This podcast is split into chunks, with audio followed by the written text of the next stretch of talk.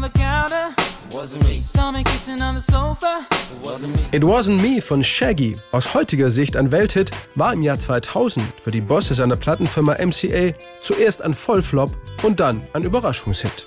Shaggy, der mit seinem UK Nummer 1 Hit Oh Carolina 1993 seinen ersten Erfolg feiern konnte, blieb trotz des US-Hits In the Summertime, zwei Jahre später,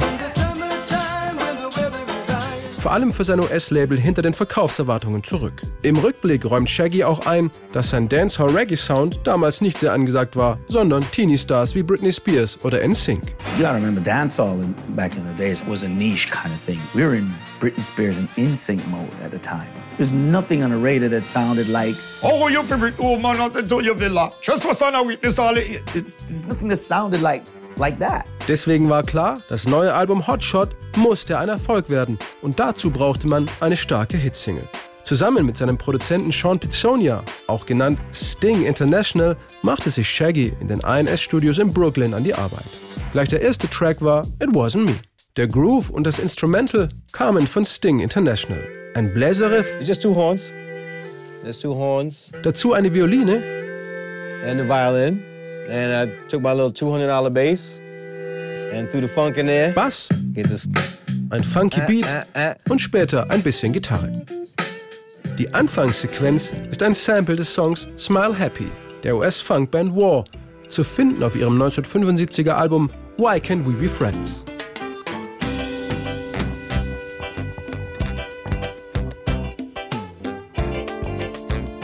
Der Groove hatte alles, was es brauchte. Er war hart, zupackend, hatte einen Hip-Hop-Touch und war poppig zugleich. Als Shaggy den rohen Track hörte, war er gleich begeistert.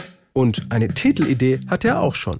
Seine Inspiration? Schauspieler und Stand-up-Comedian Eddie Murphy mit dem Sketch It Wasn't Me. walked in the kitchen and said, What the hell was you doing in that bitch's house today? You know what the man said? Wasn't me.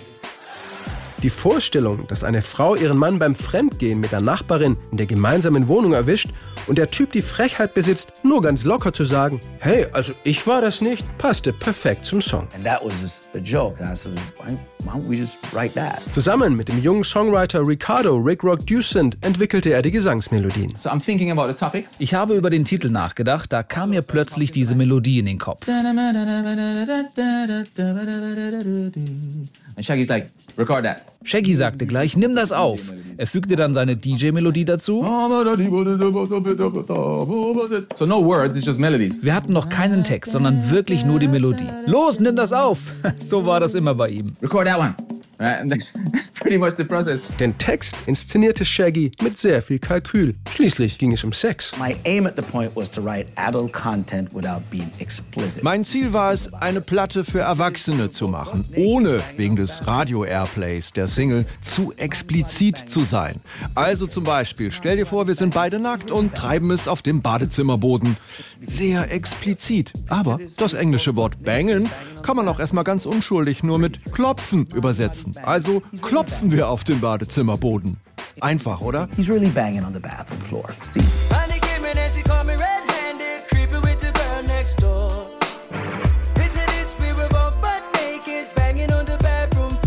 Diesen doch sehr eindeutigen englischen Text schmückt Shaggy noch mit echtem Dancehall-Slang. Und damit die dumm dreiste Entschuldigung des Ehemanns It wasn't me aber auch einen versöhnlichen Charakter bekommt, singt Rick Rock im Zwischenteil, es tue ihm leid, dass er seiner Frau so viel Schmerz bereitet habe, er hoffe, dass sie ihm trotz seiner Ausrede verzeihen könne.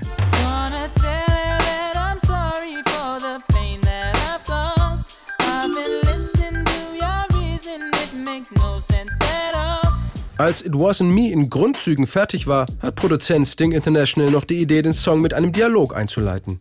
Der erwischte Ehemann klopft an die Tür seines Freundes und erzählt ihm, was passiert ist. Yo, man, Yo, open up, man. yo, what you want, man? My girl just caught me. You made her catch you? I don't know how I let this happen. With who? The girl next door, you know? I don't know what to do. Say it wasn't. Shaggy und Sting International waren vom Hitpotenzial von It Wasn't Me absolut überzeugt. Shaggys Manager Robert Livingston war komplett anderer Meinung und strich ihn deshalb aus der Auswahl der geplanten Albumsongs. Zufällig aber war der A&R-Manager Hans Hädel zu Gast im Studio und hörte It Wasn't Me am Ende der Demoaufnahmen für das Album. I'm sitting in the studio. Shaggy and Sting International left the room. Shaggy und Sting International hatten gerade den Raum verlassen, vermutlich um etwas zu essen zu holen. Und plötzlich lief It Wasn't Me. Und ich war sofort begeistert. Da ging die Tür auf, die beiden kamen rein und stoppten das Tape. Und ich fragte, was macht ihr da? Naja, weißt du, Robert mag den Song nicht. Er sollte eigentlich gar nicht mit aufs Album. They were not supposed to play that song for me. It just happened to be on the same DAT that had already been playing. Hans Hädelt überzeugte Shaggy und Sting International, dass It Wasn't Me das Zeug zum Hit hatte. Und die ließen sich nicht zweimal bitten. Über Nacht mischten sie den Track mit den Stimmen der Demo-Version und nahmen ihn kurzfristig aufs Album. So that night, I just mixed it. The next day, I'm like, take this shit off. We're putting this on. It's actually a demo vocal, what you hear. Die Plattenbosse von MCA waren trotzdem nicht begeistert. Sie hörten auf dem ganzen Album keine einzige potenzielle Single. Weder It Wasn't Me noch die Ballade angel.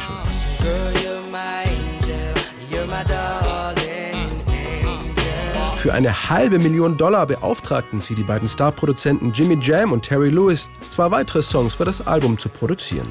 Darunter Dance and Shout. Beide Songs brachten nicht den erhofften Erfolg. Die Labelmanager fühlten sich bestätigt, dass Reggae kein Thema war, hatten das neue Shaggy-Album Hotshot schon abgeschrieben und stellten jegliche Promotion ein. Da kam die überraschende Wende. Auf Hawaii interessierte sich der Radio-DJ Pablo Sato für die neue Shaggy-Platte und lud sich das Album, weil ihm die Plattenfirma kein Exemplar schicken wollte, von der illegalen Tauschbörse Napster herunter. You know what? The way you say it and the way it sounds like it, like I did some shady underground. Man kann das auch kritisch sehen. Ich habe damals vielleicht eine Grenze überschritten, aber ich wollte besser sein als andere Radiostationen auf Hawaii und habe deswegen illegalerweise das Internet benutzt. Oh, das neue Shaggy-Album, das downloade ich jetzt. Das hat noch keiner außer mir.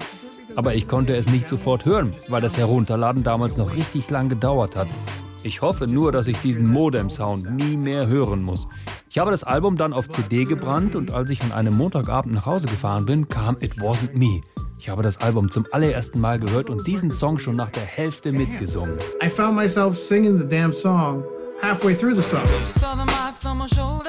Wasn't me. Heard the words that I told her. Wasn't me. Heard the screams getting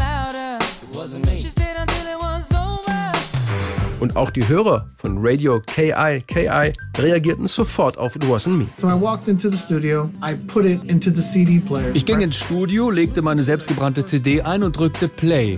Nach 10 Sekunden blinkte erst eine Telefonleitung, dann zwei, dann drei und als der Refrain begann mit der Zeile Banging on the bathroom floor, da blinkten alle sechs Leitungen auf einmal. I looked over to my lines, and next thing you know, all six of them were going off. Die Resonanz war so groß, dass DJ Pablo Sato It Wasn't Me eines Abends sogar zehnmal hintereinander spielte. Der Hype schwappte von Hawaii auf die Westküste der USA über und am 18. Juli 2000 wurde It Wasn't Me schließlich als Single veröffentlicht. Der Song stürmte weltweit die Charts, wurde in den USA und England zum Nummer 1 Hit, erreichte in Deutschland Platz 4 und verkaufte sich über 4 Millionen Mal. Auch das Album Hotshot, in den Augen der Plattenbosse ein vermeintlicher Ladenhüter, verkaufte über 14 Millionen Exemplare. Die Single It Wasn't Me hatte Shaggy nicht nur einen Welterfolg beschert, sie hatte auch einem neuen Musikgenre die Tür geöffnet. Wir haben damals eine Dancehall-Revolution gestartet. Nach uns kam Sean Paul mit Dirty Rock und plötzlich hatten alle großen Major-Labels erkannt, oh, da kann man ja richtig Geld mit verdienen. It Wasn't Me war der Durchbruch für Dancehall. It was that important to the genre of dancehall. Yo, man. Yo. Open up, man. Yo, what do you want, man? My girl just caught me. You made her catch you? I don't know how I let this happen. With who? The girl next door, you know? I don't know what to do. So it wasn't you. Alright.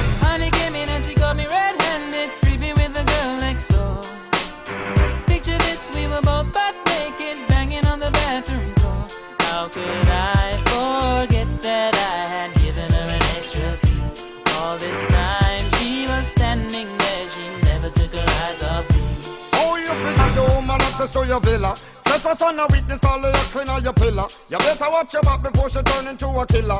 Let's review the situation that you call the winner. To be a true player, you have to know how to play. If she say a night, convince her say a day. Never admit to a word where she say.